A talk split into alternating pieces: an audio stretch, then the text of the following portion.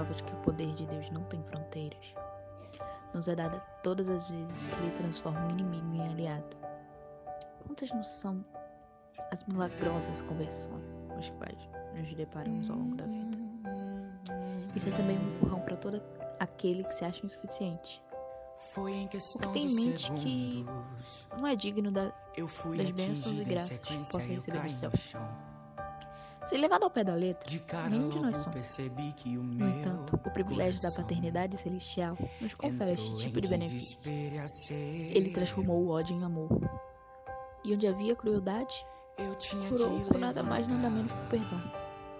Jesus nos chama incansavelmente à conversão. Nos faz hipoteticamente despencar de muitos cavalos. Até percebermos que não era essa a direção. E mesmo assim, alguns dos nossos recusam estes chamados. Mas em meio à batalha, é, Jesus deixa também nas suas manifestações o ímpeto de que toda criatura, toda criatura, sem nenhuma especificidade ou característica primordial além da abertura a ouvir e acolher o que for dito, escute ele segurou minha mão, ficou bem do meu lado o tempo inteiro. E a cada suspiro que eu dava, ele vinha e falava: Não é pra dormir. Me deu um pouco de água, um pedaço. Dai-nos a graça, Senhor, de refletir sobre vossos ensinamentos e de darmos testemunho dele em vida. De partilharmos tanto com quem já sabe quanto com quem nunca ouviu falar. Sem distinção de cor, raça ou gênero. Toda criatura, independente do modo de vida ou estilo adotado de arbítrio, olhe carinhosamente para este convite extraordinário. Só não está em graça quem não é capaz de aceitá-la. Abra nossos olhos quanto à espiritualidade das coisas e não permita nosso fitar humano e rústico sobre o feito por sua parte.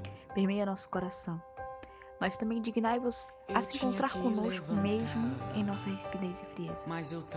Te pedimos forças para sustentar a disseminação do que é verdadeiro e então, inquestionável. A verdade precisa de testemunho, portanto sejamos os mais firmes e fiéis.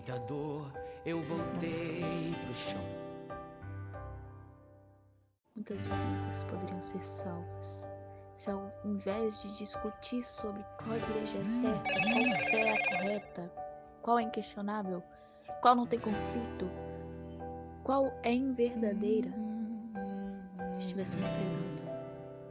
São muitas as pessoas que não Foi em questão de ouviram falar de Deus.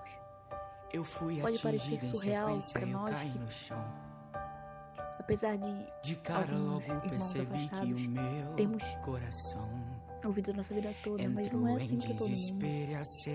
Nós crescemos porque fomos passados para nós. Mas o mundo é grande. Eu tinha que levantar. E apesar da palavra de Deus conseguir se sustentar sozinha, ela precisa de gente para viver por ela. Então, um lugar bem mais seguro.